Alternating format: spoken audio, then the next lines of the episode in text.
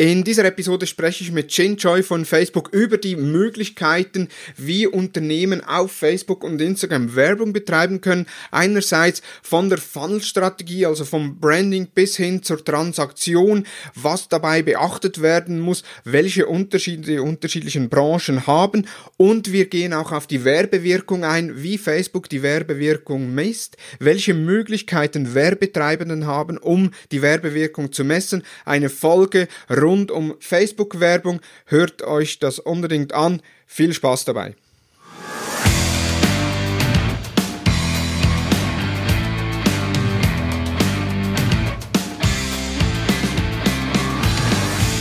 Hallo und herzlich willkommen zu Digital Marketing Upgrade, präsentiert von der Hutter Consult. Mein Name ist Thomas Besmer.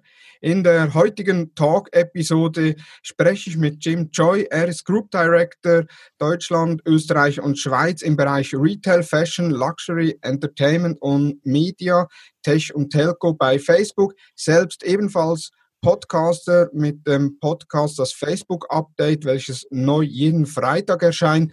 Hallo Jim Choi. Hallo lieber Thomas und äh, ja, herzlichen Dank für diese Einladung. Ich freue mich sehr auf das Gespräch und äh, dass ich hier sein darf. Ja, freue mich auch, dass du dabei bist. Du bist im Homeoffice, ich bin hier im Homeoffice. Wir sprechen uns per Videokonferenz. Von daher kann es mal sein, dass der Ton nicht optimal ist oder auch die Connectivity nicht ausreichend ist, aber trotzdem, ich bin äh, überzeugt, wir werden das Ding äh, sauber durchkriegen. Und ja, falls ihr, liebe Zuhörer, mal irgendwo einen Satz nicht ganz zu Ende gehört habt, dann ist das nicht irgendwie, weil wir in der Postproduktion äh, geschlammt haben, sondern das kann dann gut sein, dass kurz die Verbindung weg war. Aber nichtsdestotrotz starten wir bevor wir starten, genau, äh, was, was sollten die Zuhörer noch über dich wissen, Jin? Also ich bin jetzt schon sieben Jahre fast bei Facebook und äh, als äh, Group Director äh, tätig und verantworte dort halt die Partnerschaften über die Industrien, die du eben genannt hattest. Ne? Ich habe ähm, vor sieben Jahren angefangen, auch noch mit der FMCG-Industrie. Ähm, das ist eine Branche, die mich äh, unheimlich fasziniert, ähm, die dann natürlich logischerweise auch handelsnah ist. Und so hat sich das halt äh, über die Jahre entwickelt und, und bin jetzt halt äh, als Retail-Experte ähm, ja, mit meinem Team unterwegs, um, um, um Kunden und Partnern bei digitalem Marketing und bei den äh, ich würde sagen, nicht bei Digital Marketing, aber bei äh, aktuellen Marketing-Themen ähm, und Herausforderungen hier optimal zu helfen. Davor habe ich äh, lange Jahre in, in, in Marketing und Vermarktung gearbeitet bei verschiedenen äh, Plattformen und Medienveranstaltern, äh, habe Business Development gemacht äh, bei Bertelsmann ähm, und lange äh, Medien- und Industrie ähm, ja, äh, Erfahrungen hinter mich gebracht. Ich wollte eben schon Karriere sagen, aber es ist so, äh, ich spreche lieber von Erfahrungen. Und ähm, äh, das liegt daran, dass mich Medien und Unterhaltung und äh, Technologie schon immer unheimlich persönlich ähm, interessiert haben.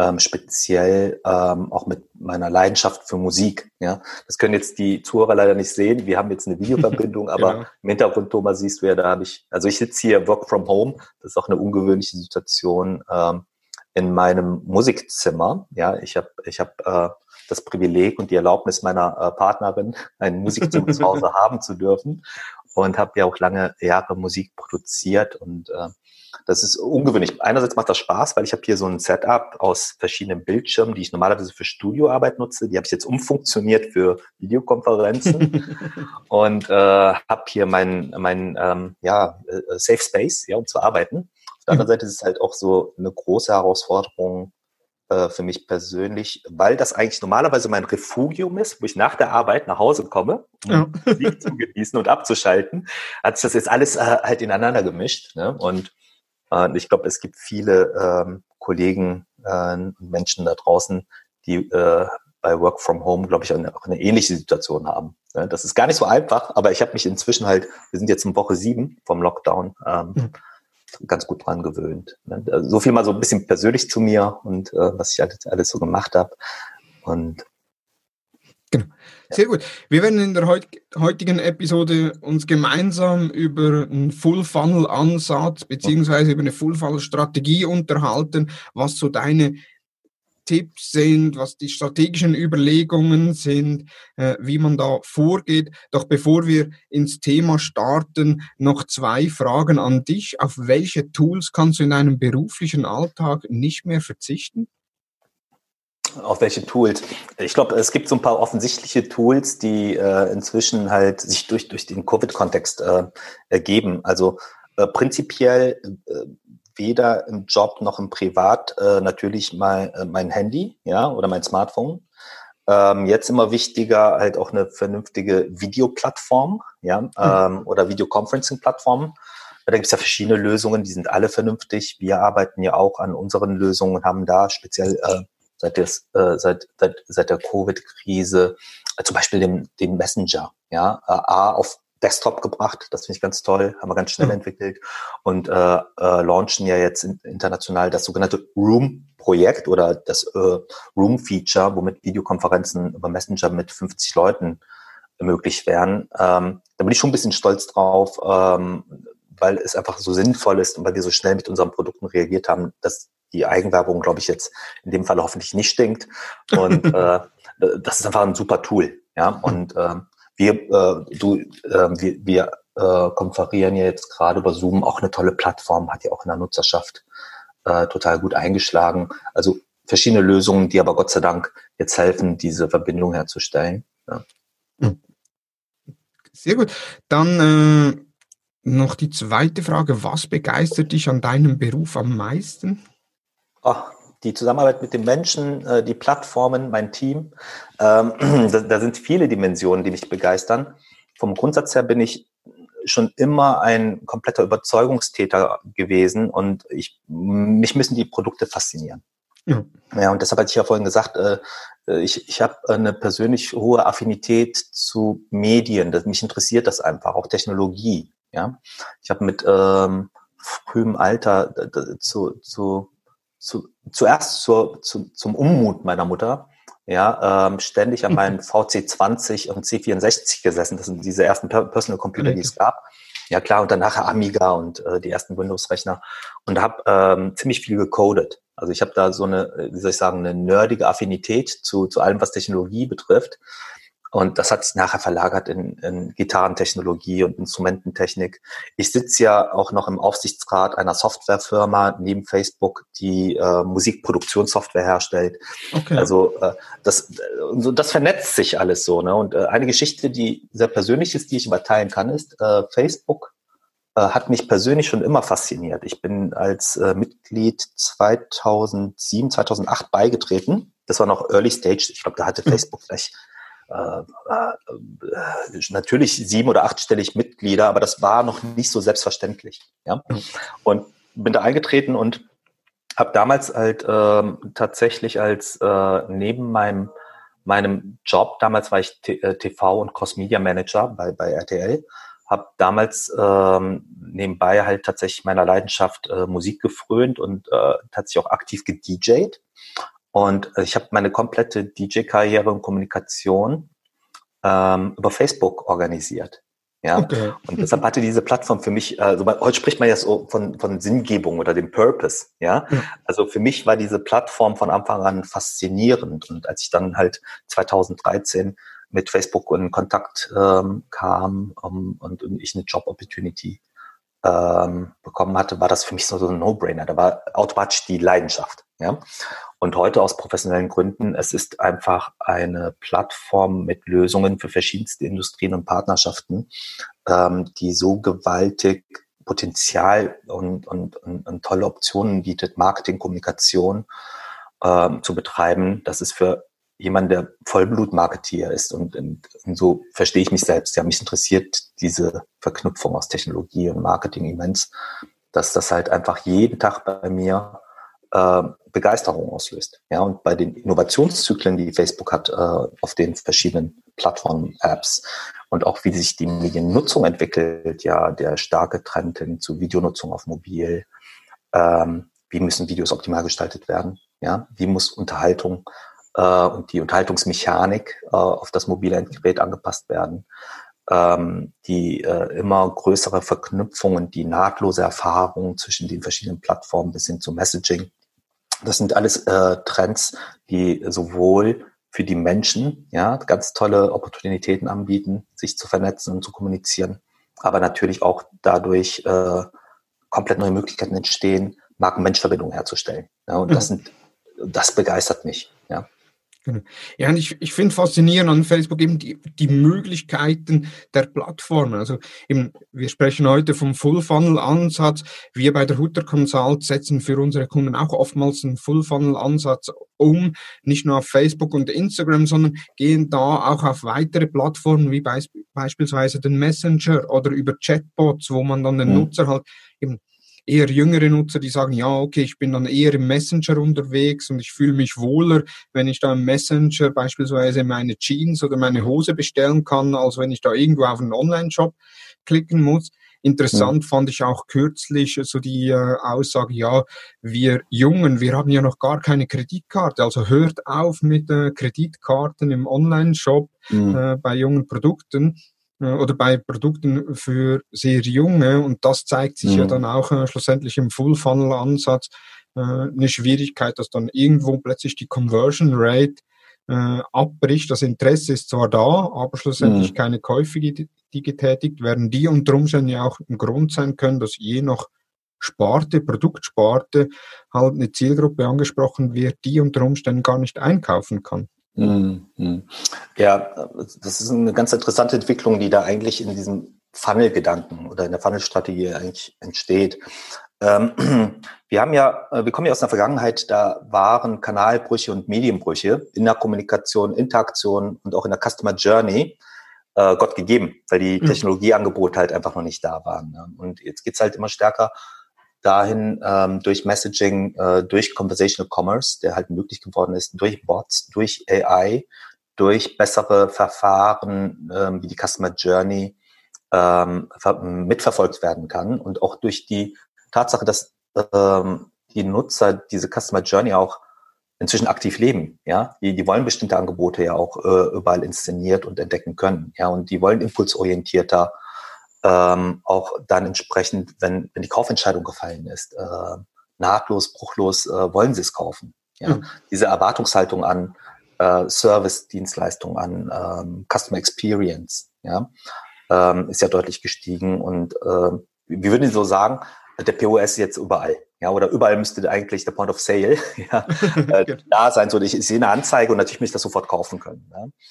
Äh, das schafft halt äh, äh, eine komplett neue Betrachtungsweise zum Funnel. Ja, natürlich findet der Funnel-Prozess statt, aber er ist wesentlich dynamischer und interaktiver geworden. Und wir gehen von einer Denkweise oder konzeptionell eher davon aus, dass aus so einer linearen Funnel-Bewegung eher eine zirkuläre Bewegung entsteht, weil du halt im ständigen Dialog auch mit dem Kunden stehen kannst. Ja, ich ja. glaube, das ist für also das Thema CRM, das Customer Relationship Management und der Point of Sale ja, können im Prinzip auf der Customer Journey äh, an jeder Stelle des Kontakts passieren. Ja, und die Konsumenten erwarten das sogar immer stärker. Ja, dieses Gefühl von Instant Fulfillment. Ja, mhm. Menschen sind prinzipiell ungeduldig. Ich persönlich bin super ungeduldig, ja, und ich versehe und mich der Impuls treibt, möchte es auch haben. Ne? Äh, das ist, äh, glaube ich, nicht nur n gleich eins. Das ist etwas, was wir sehen, dass die Erwartungshaltung an dieser an dieser Seamless Journey, Instant Fulfillment. Ich möchte das, was ich sehe, auch sofort kaufen können und ich möchte, dass es auch möglichst schnell angeliefert wird. Ja, das mhm. ist, äh, äh, glaube ich, ein, eine äh, Erwartungshaltung, die letztendlich für den Anbieter, der sie optimal beherrschen lernt, ein ganz klarer Wettbewerbsvorteil ist. Mhm. Jetzt ich so Funnel-Strategien oder eben die Nutzer durch einzelne Funnels bringen. Gibt es da Modelle, mit denen du mit deinen Kunden zusammenarbeitest? Oder ist das sehr individuell? Das ist äh, in der grundsätzlichen Struktur natürlich schon vergleichbar, aber jeder Kunde funktioniert anders, bewertet Erfolg unterschiedlich, äh, hat bestimmte Metriken, die für die Industrie vielleicht bedeutender sind und hat unter Umständen auch einen ganz anderen Customer Lifetime Value und Cycle. Ja, mhm. also äh, das, das, das äh, treibt ja schon, sag ich mal, in der strategischen Betrachtung ähm, ähm, deutliche Unterschiede. Ja, wenn ich zum Beispiel sage, ich habe äh, ähm, ähm, kurze Customer Lifetime Cycles äh, oder Values, ja, da gehe ich eher auf Acquisition und muss überlegen, wie ich den Markt halt ständig stimuliere, ja, und da muss ich darüber nachdenken, in der Bettenindustrie habe ich einfach äh, unheimlich geringen äh, Zyklus oder anders. Äh, da dauert es ein paar Jahre, bis das Shopping Window oder Window of Opportunity sich wieder öffnet. ja. äh, und natürlich gehen die auch über, äh, über oder Automobilkauf. Ja, das sind ja Entscheidungszyklen, die gehen eher in die Richtung äh, vier bis sieben Jahre. Ja.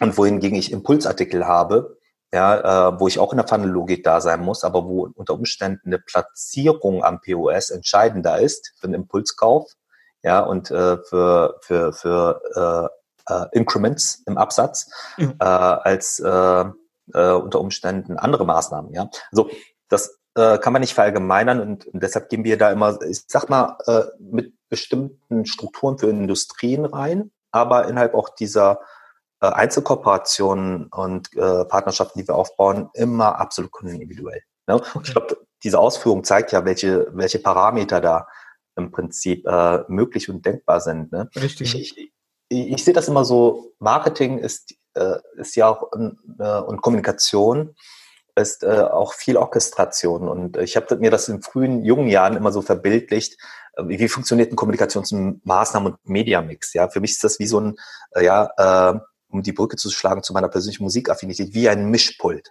Ja, und abhängig davon, wie die Komposition aussieht, ja, kann man halt für die einzelnen Spuren, ja, und die Instrumente lauter und leiser stellen. Idealerweise kommt dann halt etwas raus, was äh, Wohlklang erzeugt, ja, und dementsprechend auch mit dem äh, Menschen äh, äh, eine Verbindung herstellt. Ja. Jetzt bei Funnel-Modellen gibt es ja unterschiedliche Funnel-Modelle. Hast du da ein präferiertes Funnel-Modell, äh, das du mit deinen Kunden umsetzt? Also ist es, ich sage mal, ja. das klassische AIDA oder gibt es da andere Funnel-Modelle, die du einsetzt? Äh, wir denken jetzt erstmal, die, die AIDA ist ja natürlich ein Klassiker, aber äh, prinzipiell geht es ja darum, halt äh, Reichweite vom Produkt zu erzeugen, eine Awareness herzustellen. Ja, und die Awareness für einen äh, Commerce-Betreiber ist sicherlich äh, eine andere Herangehensweise als äh, für eine, eine Markenorganisation, ja, die mhm. äh, große Markenbilder aufbauen möchte. Das, das kann schon Unterschied bringen. In der Grundstruktur geht es aber darum, die Zielgruppe äh, zielgerichtet mit relevanter Botschaft zu erreichen. Ja, das ist natürlich äh, der Upper Funnel, dann haben wir den Mid Funnel, dann entsprechend äh, über diese äh, Bewusstmachung der Marke, die Bekanntheit, Steigerung der Marke, ähm, dann Neugier auszulösen und äh, eine Consideration zu treiben, die hoffentlich zu einer Conversion führt. Also ich glaube, dieses Modell ist ja ähm, mit Nuancen äh, immer das Skelett, an dem man sich dann halt entlang hangelt und äh, wie ich eben schon sagte, halt äh, branchenspezifisch, kategorienspezifisch gibt es da verschiedene Akzente. Mhm. Nee, sehr gut. Jetzt du sagtest vorhin eben, der Point of Sales ist zwischenzeitlich mhm. überall. Äh, jetzt gibt es mhm. natürlich immer noch viele Unternehmen, die einerseits einen Online-Shop haben oder bereits schon einen Online-Shop mhm. haben, aber auch noch sehr stark im stationären Handel. Da mhm. sind eben auch im Bereich Fashion, äh, wo es äh, noch Warenhäuser gibt, aber dann auch schon einen Online-Shop gibt etc. Wie können dies einen solchen Funnel strategisch einsetzen, dass ja mhm. in dem Fall ja immer noch ein, ich gehe mal davon aus, einen Kanalbruch geben wird? Mhm. Äh, ich glaube, dass die Erwartungshaltung des Konsumenten, und, und, und so hatte ich das formuliert, ähm, die Erwartungshaltung des Konsumenten geht immer stärker dahin, dass sie den Point of Sale überall, äh, überall haben können. Also da, wo ein Impuls ausgelöst wird oder wo mich äh, ein Produkt oder eine Marke begeistert, ich oder eine Dienstleistung, ja, ich darauf zugreifen kann. Ähm, ich glaube, dass es innerhalb dieser ähm, äh, wirklich schwierigen Covid-Situation auch äh, Opportunitäten gibt. Und ich glaube, äh, ähm, das ist das Spannende, was wir jetzt gerade sehen, was mich unheimlich auch persönlich beschäftigt, ist, ähm, wir haben hier eine Ausnahmesituation. Mhm. Und diese Ausnahmesituation wirkt wie ein Zeitraffer und ähm, ich glaube, man wäre blauäugig, wenn man nicht sagt, äh, das wird schwierig. Ich glaube, wir müssen äh, in der Summe halt gesellschaftliche Solidarität zeigen. Wir müssen Empathie in der Wirtschaft beweisen und äh, auch äh, kooperativer miteinander umgehen. Die Opportunity, die entsteht, ist halt, glaube ich, aber tatsächlich, dass dieser Multi-Channel-Muskel, die Beherrschung verschiedener Kanäle, ähm, die Vernetzung von Offline zu Online ähm, in den Organisationen ähm, dadurch stärker angetrieben werden wird. Mhm. Ja, weil, weil es einfach jetzt deutlich wird, ähm, dass wir uns in eine Realität bewegen, wo das Thema Physical Distancing irgendwo immer wieder auch eine Rolle spielen wird. Ja, und, und der Handel muss schnell reagieren. Ähm, alle müssen schnell reagieren. Und ich glaube, dass halt diese äh, strukturelle Voraussetzung sowohl halt äh, tatsächlich äh, äh, online, offline und idealerweise in der Klaviatur äh, über alle Kanäle hinweg A, ähm, Kommunikation steuern zu können und äh, auch ähm, ja letztendlich auch Transaktionen anzubieten und äh, eine, eine, eine Kaufverfügbarkeit herzustellen, dass das Voraussetzungen sind, damit man halt tatsächlich geschäftsfähig bleibt. Ja, gar nicht hm. mal im, im Wettbewerb, sondern weil es einfach strukturell sich jetzt so ausgestaltet, dass das notwendiger wird. Ja.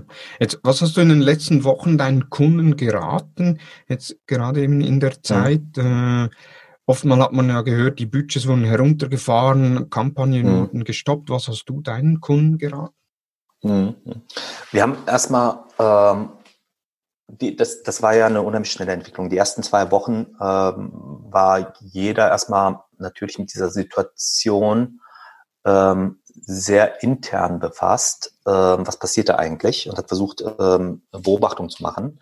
Mhm. Bei uns hat sich das, weil wir die Natur unserer Produkte und Charaktere ist ja, dass wir Menschen und Gemeinschaften zusammenbringen ja, und Kommunikation herstellen. Deshalb ist automatisch unsere Sichtweise äh, immer eine, auch die sehr schnell extern äh, prinzipiell ist. Ja, in der Vermarktung haben wir gesagt, so auch da, sag mal, äh, ich glaube, jetzt ist irgendwie äh, durch die Gegend zu marschieren und äh, Konzepte und Projekte vorzustellen, vielleicht die falsche Herangehensweise. Und unsere erste initiale Reaktion war, lass uns erstmal in Kontakt treten, ähm, wo habt ihr Probleme, wo können wir helfen? Ja. Hm. Und äh, ich glaube aber, dass die gesamt, ich, ich glaube, dass äh, nicht nur wir das gemacht haben, sondern dass im gesamten Markt so eine Form von Empathie entstanden ist und auch Kollaboration. Ja, mich hat ein Beispiel von den Partnern McDonald's und Aldi sehr beeindruckt. Ja, ja die Partnerschaft äh, mit den Mitarbeitern Genau, ja. genau. Ja, der Mitarbeiteraustausch, äh, weil bei Aldi ist die Nachfrage gestiegen und die kamen äh, strukturell gar nicht mehr hinterher, diesen äh, Demand äh, der Menschen äh, zu bedienen, äh, die wirkliche äh, äh, ja, existenzielle Bedarf hatten. Ne? Ja. Und äh, McDonald's hatte einfach natürlich geringeren Foot Traffic. Und das ist eine Reaktion, wo ich sage, das meinte ich mit Empathie und Kollaboration und Agilität. Ja, mhm. ähm, wir müssen halt in der Krise kreativ werden und Partnerschaften bilden, damit ähm, aus der grundsätzlichen Herausforderung halt auch tatsächlich neue Chancen entstehen können. Ne? Das fand ich eine tolle Geschichte und, und so versuchen wir uns auch aufzustellen und haben auch zum Beispiel bei vielen Partnern, die nicht tagtäglich über verschiedene Videoplattformen arbeiten, auch ganz hands-on ähm, Informationsmaterial zusammengestellt. Ja, wie kann man Videokonferenzen gestalten?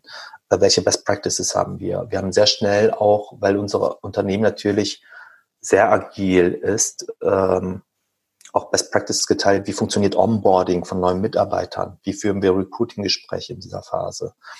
Ähm, wir haben also das sind, das, das sind so diese Business-Aspekte, ne? wo ich aber schon sehr stolz auf Facebook war und äh, Teil dieser Firma sein zu dürfen. Das hat mich persönlich sehr berührt, ist halt, dass wir auch kleineren Organisationen und Unternehmen international, ähm, das war eine Woche nach dem Lockdown hier, ähm, ange angekündigt haben und, und auch diese Initiative gestartet haben, dass wir mit 100 Millionen US-Dollar ja, äh, kleinen Unternehmen international helfen, die durch äh, den Lockdown halt einfach äh, ja im Business äh, beeinträchtigt waren. Ja, und da haben wir sehr schnell reagiert und ähm, glaube ich eine ganz gute Reaktion hergestellt und äh, wir haben sehr schnell auch angekündigt, dass wir der WHO ja äh, unbegrenzt äh, Kommunikationsinventar äh, zur Verfügung stellen. Ja, ähm, wir helfen gemeinnützigen Vereinen, äh, Hilfsorganisationen und den Behörden, ja, und auch den, den äh, jeweiligen Organen der Regierungen in, äh, ähm, ja, in, innerhalb dieser Krise zu kommunizieren. So, das war am Anfang wirklich auch eine Sache, die uns in Breite und Tiefe total überrollt hat. Und wir haben dann aber auch festgestellt, wow, ähm, äh, wie, wie schnell die verschiedenen Industrien und auch Partner, die gar nicht so vielleicht so digital fortgeschritten sind, wie schnell ähm, die auch adaptionsfähig sind. Mhm. Ja. Und äh, das ist ja auch wieder was Schönes, ja. Also ähm, dass, dass plötzlich Initiativen aufkamen, wo wir uns auch Gedanken gemacht haben, wie können wir zum Beispiel Partner unterstützen, ja, optimal Creatives herzustellen. Ja, also zum Beispiel die Unterhaltungsindustrie hat ja auch jetzt ein immenses Problem oder eine Herausforderung durch das äh, Physical Distancing, ja, finden keine Drehs statt. Ja, mhm. also es könnte ja durchaus sein, dass wir da auch, sag ich mal, in einen, einen kurzen Dip oder in ein Loch von Produktion und, und Content auch äh, reinlaufen. Und gleichermaßen sieht es natürlich auch in, in den äh, Kampagnen aus. Und da haben wir uns auch viele Gedanken gemacht und haben festgestellt, ja, auch da herrscht unglaubliche Kreativität, ja, und Agilität, ja. Nicht bei allen, aber doch bei überraschend vielen, was einen dann wiederum auch so optimistisch mit, mit Energie versorgt, ja, dass, dass, äh, dass hier auch echt, äh, ja, viel, viel, ähm, äh, viel Energie erzeugt wird und gute Ideen und tolle Kampagnen ja, entstehen. Ja, also eben Creatives anpassen, äh, einerseits Medienunternehmen, aber bestimmt auch äh, im Onlinehandel, äh, mhm. wo man Anpassungen machen musste. Wie hat sich die Krise auf den Full Funnel ausgewirkt bei deinen ähm, Ja, also was wir wahrnehmen können, ist halt, dass äh, sich im, im Bereich Brand Awareness oder auch, auch Upper Funnel Markenkommunikation äh, äh, sehr schnell das Thema, äh, lass uns äh, zum, ähm, lass uns purpose-driven kommunizieren, ja, ähm, stattgefunden hat. Ähm, wir hatten Kampagnen, die auf die Solidarität und die Gemeinschaft äh, einzahlen und auch die, äh, ich, ich sag mal, die gesellschaftliche Herausforderung durch positive Botschaften stärken wollten. Ja, gemeinsam geht mehr. Äh, ist da ein Beispiel. Äh, gemeinsam schaffen wir es. Äh, also diese äh, ähm, Solidaritätsaussagen fand ich persönlich sehr angenehm, absolut richtig und auch äh, äh, auch da waren wir überrascht, wie schnell die Partner reagieren. Äh, zum Teil auch Partner, die nicht unbedingt für digitale Agilität ähm, bekannt sind. Mhm. Und, und das zeigt dann halt auch die Schaffenskraft in einer solchen Krise. Das ist eine, äh, eine Entwicklung, die wir vorgenommen haben, äh, ich persönlich halte es total falsch, nicht zu kommunizieren. Es gibt sicherlich Kom äh, Kommunikation oder Kampagnen, die vielleicht in dieser Krisensituation äh, kontextual nicht passend sind, aber ähm, ich finde das prinzipiell einfach falsch, Kommunikation abzuschalten. Ich würde sagen, dass in so einer Situation die Marken und die Marken, die wirkliche Bedeutung für die Menschen haben und ähm, jetzt eigentlich noch näher rantreten müssen. Ja, das ist jetzt, das ist ein bisschen breit ausgesagt, aber äh, ich glaube, äh, jedes Marketing tut äh, gut daran, halt zu überprüfen, äh, wie können wir denn jetzt tatsächlich äh, und auch innerhalb dieser Situation und dieser Herausforderung unsere Marken und den Nutzen für die Menschen ähm, äh, nach vorne stellen und äh, auch da Solidarität und, und Nähe zeigen. Ja, mhm. ich glaube, dass das für fast alle Kategorien geht. Ja, bei einigen äh, Kategorien äh, liegt es vielleicht näher, äh, bei anderen Kategorien. Ja, äh, ich habe unheimlich viel äh, Functional Food gesehen. Ich habe äh, viel Kommunikation zu Beverage gesehen, wo auf die ähm, gesundheitlichen Vorteile und Stärkung des Immunsystems eingegangen wird, das ist natürlich sehr naheliegend, ja. Mhm. Und ich äh, auch eine vernünftige Reaktion solcher Marken so zu kommunizieren, ähm, wohingegen es bei äh, anderen Produktkategorien vielleicht mehr Kreativität erfordert, ja. Aber auch, auch da, also normalerweise sind ja so Low-Interest-Kategorien wie Toilettenpapier dann plötzlich oder ja, ähm, Haushaltsartikel äh, plötzlich doch wieder sehr interessant, weil man so viel Zeit zu Hause verbringt und dann kann man eigentlich auch wiederum kreativ, glaube ich, ganz gut gestalterisch einsteigen, ja. ja. Du sagst du, äh, dass man eben grundsätzlich, dass sich der Funnel jetzt in dieser Zeit stark verändert hat, äh, indem man weniger auf Transaktionen geht, sondern eher auf die hm die Purpose-Kommunikation oder? Nee, das, das war, das war, das, das war die eine Entwicklung von den äh, äh, Markenorganisationen. Ja. Ähm, oder anders von den, von den Branchen, die eher am Upper Funnel orientiert sind. Gleichzeitig hat sich aber natürlich auch ein, äh, unheimlicher ähm, ähm, Umschwung hingegeben zu ähm, Commerce, ja, und, äh, und, und äh, äh, Performance und äh, DR-Business, also E-Commerce, wenn du möchtest, ja. Mhm. Und dass äh, äh, vor allem die Partner, die es konnten, ja, und und das zeigt ja halt, äh, dass es äh, strukturell äh, in diesem neuen Normalen, dem wir begegnen, einfach wichtig sein wird, diesen Muskel zu haben, ja. Und ähm, da haben auch speziell, also welche Branchen hat, äh, Branche hat am schnellsten reagiert? Wir haben ähm, unheimliche Agilität auch hier bei Retail festgestellt. Ja, und alle, die im, äh, in den anderen Industrien und Kategorien äh, vernünftige E-Commerce-Angebote hatten, haben natürlich halt auch ähm, verstärkt dann auf äh, Performance-Kampagnen gesetzt. Ja, und das sind die beiden Trends, die die da waren. Ja, wir haben jetzt bei äh, anderen äh, Ländern, wo der Lockdown schon ein bisschen aufgelockert wurde, natürlich die Tendenz äh, gesehen, dass dann halt auch wieder die Store-Kommunikation und das Thema Drive-to-Store wichtig geworden ist. Mhm. Und äh, ich würde es so beschreiben, ich glaube, wir müssen, äh, wenn wir eine Organisation als, als, als, als einen Athleten sehen, ja, der vielleicht äh, wie ein Tennisspieler äh, als Rechtshänder einen ausgeprägten rechten Arm hatte, ja, der muss halt jetzt äh, auch die linke Hand äh, stärker oder den linken Arm und die Beine auch äh, stärker aktivieren, so dass wir halt quasi einen Athleten haben, eine, eine Organisation, die in allen Disziplinen ja ausgeprägte starke Muskeln hat. Ja, mhm. und ich, ich glaube, dass das eine Grundvoraussetzung wird. Ja, noch stärker. Also es war schon immer eine Grundvoraussetzung, bloß jetzt haben wir durch den Covid äh, so äh, empfinde ich das wie in so einem Zeitraffer, bestimmte Trends werden beschleunigt. Ja, ja. und ähm, das empfinde ich aber als Opportunität in diesem Falle. Wenn wir zurück auf den Funnel gehen, wir haben jetzt die Nutzer über Awareness auf das Unternehmen, auf die Marke aufmerksam gemacht und möchten die nun im Funnel weiterbringen, dass sie sich beispielsweise mit, dem, mit der Marke mehr auseinandersetzen oder noch mehr auseinandersetzen, nicht nur einfach, äh, ich sage jetzt mal, ein Social Ad oder ein Video Ad zu Covid mhm. und äh, Solidarität und gemeinsam sind wir stark sehen, sondern schlussendlich natürlich dann auch für die Marke äh, oder für die betriebswirtschaftlichen Ziele äh, mhm. einen Mehrwert generiert. Wie, wie berätst du da Kunden, um Nutzer in die nächste Funnelstufe zu bringen? Mhm.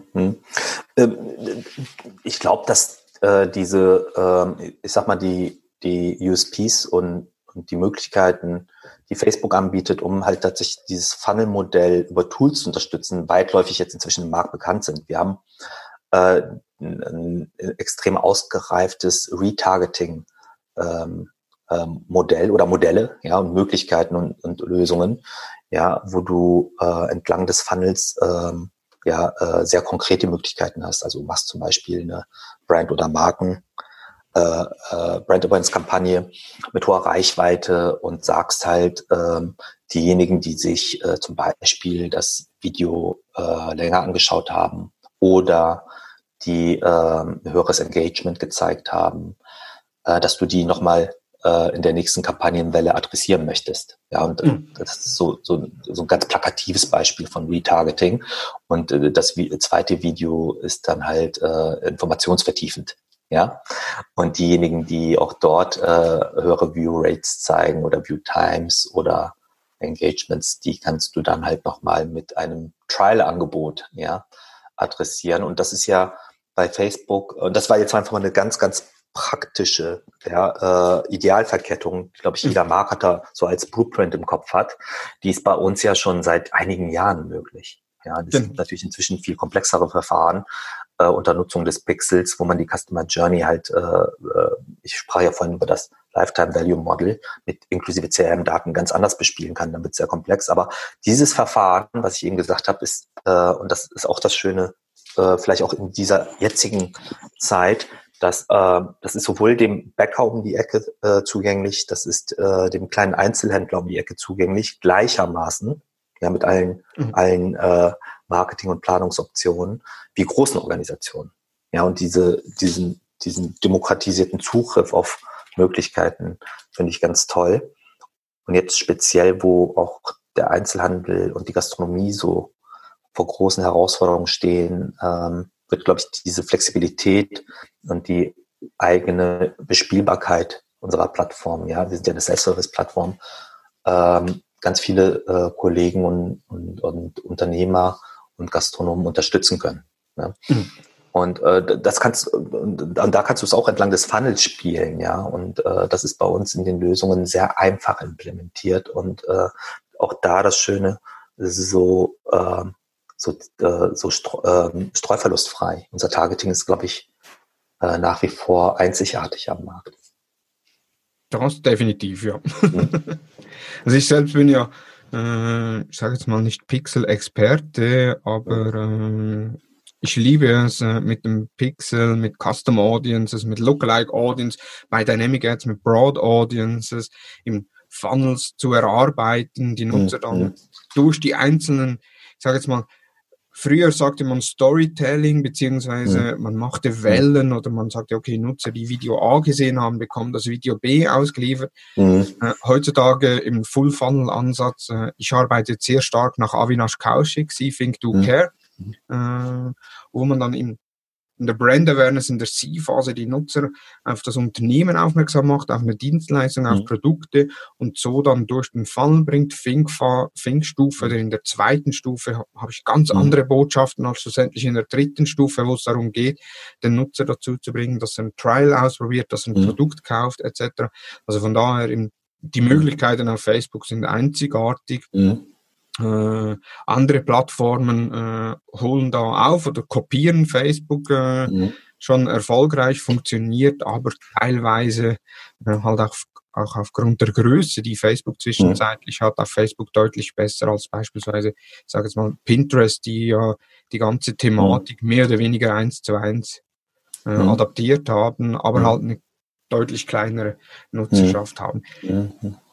Jetzt eben so die Kombination zwischen Branding und Performance. Ähm, mhm. Bei Facebook selbst sagt man ja immer sehr, sehr gerne oder mhm. hört man oftmals Brandformance.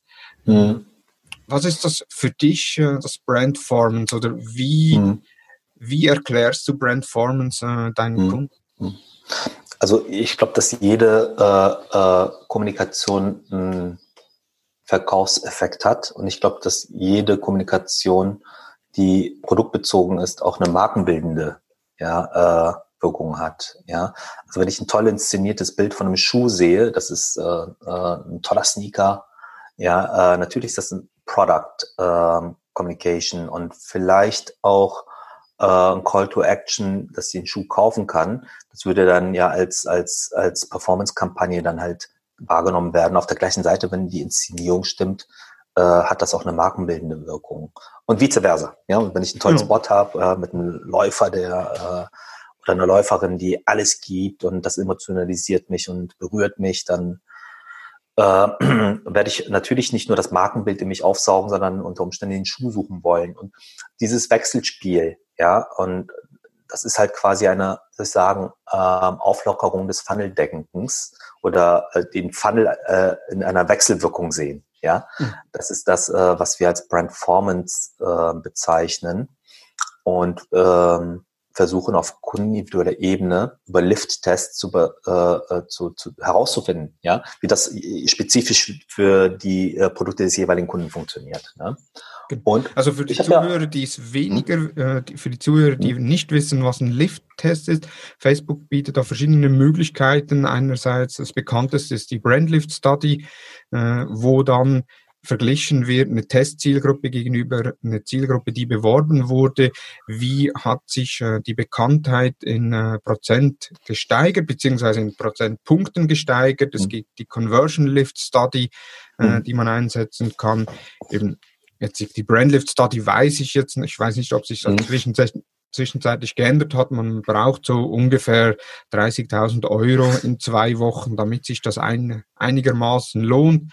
Äh, an Mediaspend ist aber grundsätzlich kostenlos, aber so ein Mindest-Mediaspend und eine Mindestzielgruppengröße mhm. wird vorausgesetzt. Ja, genau. Es gibt immer eine Kontrollgruppe äh, und das ist halt ähm, ähm, auch der Goldstandard bei, bei Marktforschung und Wirkungsforschung.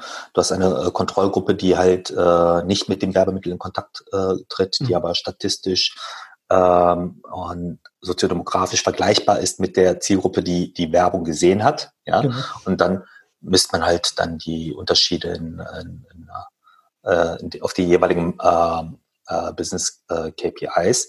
Und der entscheidende Punkt ist hierbei, glaube ich, ähm, wieso gibt es einen Mindestspend? Das ist ein statistisches Verfahren und äh, die Kontrollgruppe und auch die mit der Werbung äh, bespielte Zielgruppe erhalten ähm, Surveys. Ja. Mhm.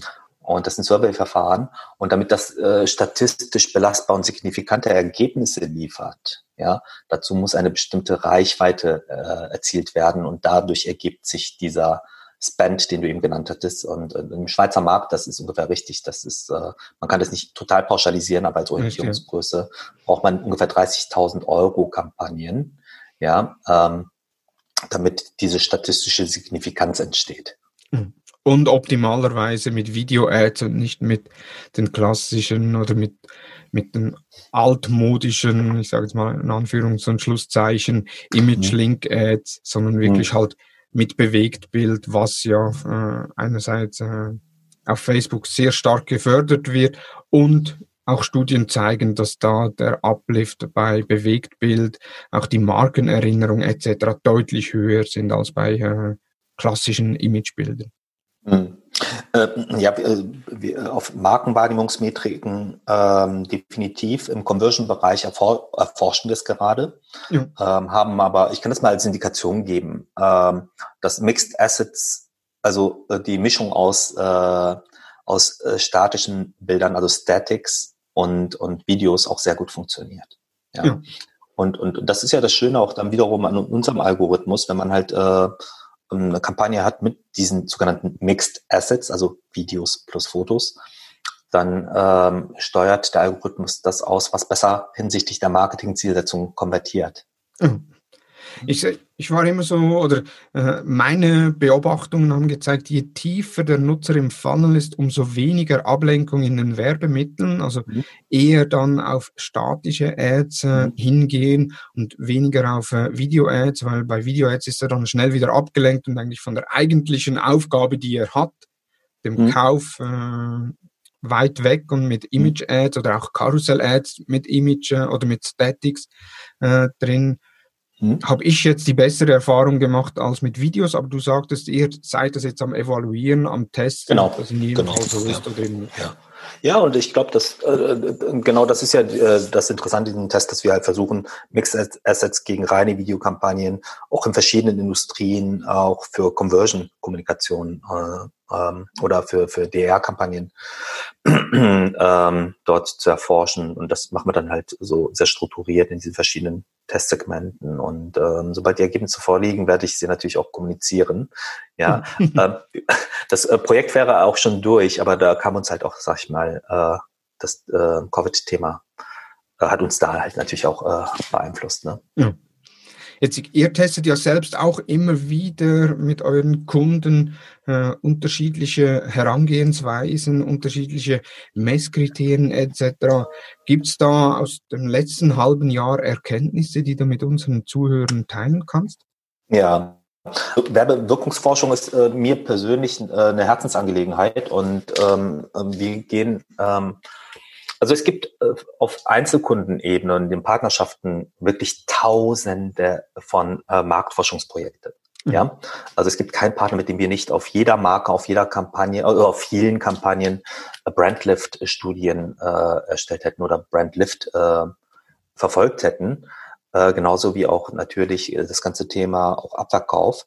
Ähm, mir ist daran gelegen, äh, aber grundsätzliche Erkenntnisse äh, herzustellen über die Wirkung von Kanälen und von grundsätzlichen Themen. Ja, ähm, wir haben zum Beispiel für FMCG-Industrie bereits 2018 und 19 äh, weiter auch fortgeführt äh, eine Sales Uplift Studie in Kooperation mit der GfK erstellt. Ja, und, und vor allem hat uns da die Frage interessiert, wie funktioniert Facebook Videowerbung äh, im Vergleich äh, und in Kombination mit äh, TV-Werbung. Ja, weil das halt eine zentrale Frage war, die den Markt beschäftigt hat.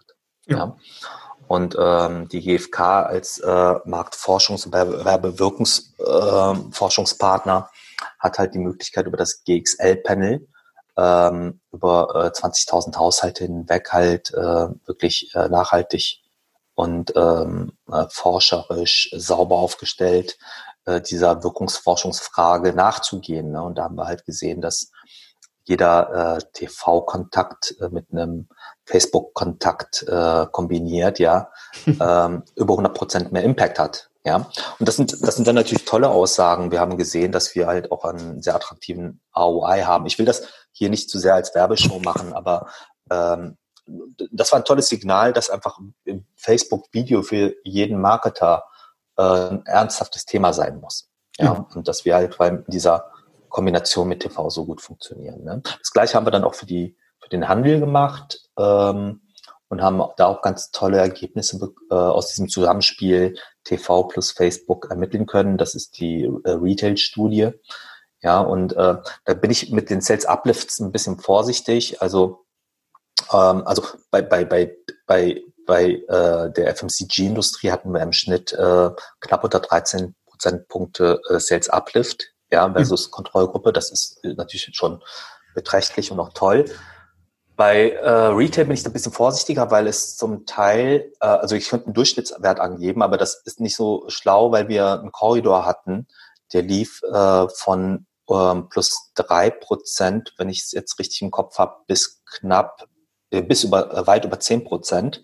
Plus die Art der Promotions und die Kommunikation, die war einfach nicht vergleichbar. Ja, mhm. zum Teil wurde äh, ein spezifisches Produkt oder eine Produktkategorie beworben. Zum äh, anderen wurden aber auch teilweise Imagekampagnen für Weihnachten gefahren. Ja, so das sind so unterschiedliche Kommunikationsformen, dass so ein aggregierter Wert nichts bringt. Äh, viel wichtiger ist aber äh, auch im Handelsbereich ja, hat Facebook äh, äh, signifikant und beeindruckende Sales Uplifts generiert. Ne? Und äh, alles natürlich auch ROI positiv.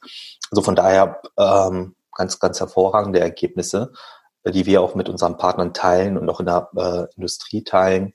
Warum? Weil wir halt in der Cross-Media-Planung oder in den äh, planerischen Herausforderungen, die unsere Kollegen haben, äh, einfach äh, Wirkungstransparenz herstellen wollen. Sind die Studien irgendwo einsehbar oder ein Teil der Studien? Ähm, also wie gesagt, äh, in der Presse sowieso einsehbar. Mit Partnern teilen wir auch die Studien, ne? ja. auch die detaillierten Studienergebnisse.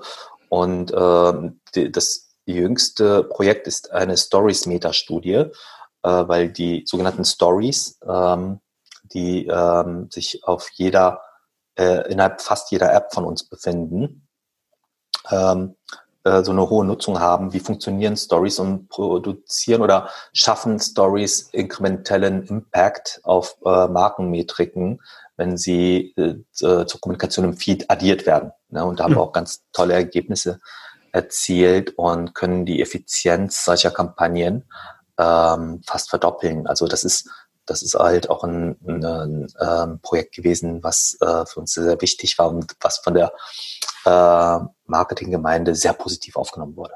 Ja. Nee, sehr interessant. Also eben auch Storyformate, du sagst es äh, in jeder App, äh, WhatsApp gibt es ja Statusmeldungen, mhm. äh, Sponsored Stories oder Sponsored Statusmeldungen mhm. ist ja momentan noch nicht oder nicht mehr in der Pipeline. Äh, Gibt es da was Neues? Kannst du da was sagen oder sagst du, nee, Produktroadmap, äh, dazu möchte ich mich nicht äußern? WhatsApp ist bei uns ähm, eine, eine, so wichtige Plattform, dass sage ich erstmal die Nutzung unter den Menschen ähm, im Vordergrund steht. Äh, wir haben mit äh, Click to WhatsApp ähm, ja schon erstes Werbeangebot oder anders äh, Kommunikationsangebot für ähm, äh, für Werbetreibende ähm, gelauncht, ja. äh, was ich auch sehr sinnvoll finde. Das unterstreicht auch diese CRM-Thematik, die ich vorhin äh, erwähnt habe. Äh, wenn man Produkte hat und der Nutzer sich in den Feeds der anderen Plattformen entscheidet, mit der Marke in Kontakt treten zu wollen, ja, und das dann den Dialog dann quasi damit in, in WhatsApp verlagert, finde ich das ein super sinnvolles Angebot. Ja. ja als Push auf WhatsApp fände ich eine Katastrophe. Ja. Und so gesehen ist das, glaube ich, äh, eine sinnvolle Ergänzung, damit man ungefähr ein Gefühl dafür bekommt, dass wir natürlich die Kommunikation im WhatsApp auf keinen Fall stören wollen. Jetzt, wenn du einen neuen Kunden äh, berätst, den, der bis anhin zwar auf Facebook aktiv war, aber noch nicht von dir oder von deinem Team betreut war, wie geht ihr vor in der Beratung? Wir haben ja, ähm, ich sag mal, äh, drei Tiers oder drei Ebenen, ähm, auf denen wir arbeiten. Wir haben einmal die äh, Kundenbetreuungsteams, ja, mhm. und ähm, die mit den großen Partnern im Markt kooperieren und direkte Betreuung realisieren. Dann haben wir äh, Teams und Initiativen und Veranstaltungen, die auf persönlichen Kontakt zwar gehen, aber ähm, ähm, äh, ich sag mal, den geladenen äh, vor allem verfügbar sind. Äh, diverse Initiativen wie Digital Durchstarten. Ähm, wobei das auch halt auch durch den Covid jetzt ja äh, natürlich mhm. beeinträchtigt sein wird. Und ähm, dann kommen wir zum dritten. Das sind allgemein verfügbare, für jeden verfügbare Businessquellen, Beratungsquellen, äh, Playbooks, Guidances, Best Practices unter Facebook for Business. Ja. Okay. Und äh, zunehmend auch seit zwei Jahren Webinare. Ja. Ja. Also ich glaube, dass wir da ganz gut auf diesen drei Ebenen aufgestellt sind, wie wir kommunizieren und wie wir in den Markt äh, hinein kommunizieren und Beratung und Informationen anbieten. Und äh, dieses Facebook for Business wirklich nicht unter, zu unterschätzen. Ja, da, da ist auch für die Profis unter unseren Partnern so viel Material, was spannend ist. Ja, ähm, sei auf jeden Fall jedem mal angeraten, da reinzuschauen. Ja. Nee, sehr gut. Ich werde es auch in die Show Notes in der Show Notes verlinken, auch im Blogbeitrag auf thomashutter.com äh, werde ich dann einen Link auf Facebook for Business integrieren, um so an die Insights, die Studien, die Cases, E-Learnings beziehungsweise Webinare, White Papers etc. zu kommen. Mhm. Äh, da müsst ihr nicht extra äh, danach googeln. Klasse. Super. Jetzt so ich frage immer meine äh, Gäste noch so den ultimativen Tipp, den sie abgeben an unsere mhm. Zuhörer. Jetzt in deinem Fall, so, mhm. äh, was wäre aus deiner Sicht so der ultimative Tipp, wenn ein Unternehmen auf Facebook durchstarten mhm. möchte? Ich, ich, ich halte das jetzt so aktuell, so, so einen kommerziellen Tipp oder einen Marketing-Tipp. Ich habe ein anderes Anliegen. Wir alle, glaube ich, gehen durch eine schwere Zeit. Ja, ich hätte, glaube ich, eher so eine Bitte oder eine persönliche Meinung, die ich gerne teilen würde. Sehr gerne, ja. Äh, ja und äh, ich glaube, dass ähm, wichtiger denn je ähm, äh, Empathie und Verständnis und Kooperation notwendig wird. Ja. Nicht nur, nicht nur äh, in der Politik, sondern auch in der Wirtschaft und auch in der äh, Kundendienstleisterbeziehung. Ja. Ähm, ich glaube, das wird zum Teil, äh, dass wir vor Herausforderungen stehen werden, die wir nur mit gemeinsamer Solidarität, und damit meine ich nicht diese gesellschaftliche Ebene, sondern tatsächlich auch die kommerziellen Partnerschaften, ja, Mieter-Vermieter-Verhältnis im Handel, ja, war ja ein Riesenthema. Genau. Ja, ich glaube, dass da auch eine Agenda der Empathie ganz wichtig ist und äh, es auch erste Anzeichen und Bemühungen von der EAI zum Beispiel gibt, die ich da äh, einen neu formulierten Code of Conduct. Wie will man sich auf Kooperation und Empathie einigen? Das sind Sachen, die ich wichtig finde. Ich glaube, dass das Thema Supply Chain in einigen Industrien auch ähm, jetzt äh, tatsächlich einschlagen wird. Und auch da ist, glaube ich, Empathie eine Voraussetzung, damit man Lösungen für findet. Ja. Mhm. Und ähm, auch in der Kommunikation. Also ich stelle das fest, äh, ich finde die Videokommunikation viel anstrengender als eine Face-to-Face äh, Conversation und merke dann auch oft, äh, das habe ich auch mit meinem Team geteilt, äh, dass ich oft äh, das äh, wesentlich anstrengender finde und auch äh, schwieriger den Dingen zu folgen. Und auch da äh, muss man selber für sich Empathie aufbauen, Empathie für den äh, Kommunikationspartner.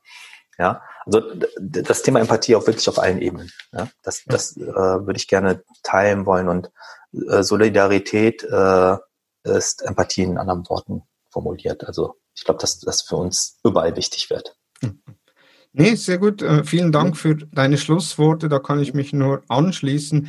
Äh, schlussendlich eben Solidarität ist was, was man im Unternehmen nicht nur von den Mitarbeitern fordern soll, äh, kann, sondern Solidarität auch was, was man schlussendlich in sein Mission State äh, integrieren kann und so wiederum die Brücke zum. Anfang zu machen, auch da über Facebook, über Ads äh, die Solidarität zu kommunizieren, mit Hilfestellungen dem Konsumenten, Partnern gegenüberstehen und so wenn wir wieder in, die, in der Marketing-Sicht denken, äh, die Marke in einem positiven Umfeld zu positionieren und so längerfristig äh, top of mind zu sein in den mhm. Köpfen unserer Konsumenten. Mhm. Genau. Vielen Dank für die Einladung, lieber Thomas. Hat sehr viel Spaß gemacht. Ich hoffe, die ja, ich danke dir. Vielen Dank, Jin. Äh, hat mir sehr Spaß gemacht. Hat euch die Episode gefallen? Bewerte uns auf iTunes und folge uns natürlich im Podcast-Player deines Vertrauens. Feedback zur Episode gerne via Facebook, Instagram, LinkedIn oder per E-Mail an dmu.hutter-consult.com. Hast du unseren Newsletter bereits abonniert? Wenn nicht, geh auf hutter-consult.com und abonniere unseren Newsletter jeden Sonntag um 8 Uhr die neuesten Entwicklungen rund um Facebook und Instagram direkt in einem Posteingang. Vielen Dank fürs Zuhören. Ich freue mich, wenn du nächsten Freitag wieder dabei bist bei der nächsten Ausgabe des Digital Marketing Upgrade Podcast der Hutter Consult. Vielen Dank dir, Tim, dass du dabei warst für deine Zeit. Danke. Vielen Dank. Vielen Dank ebenso. Tschüss.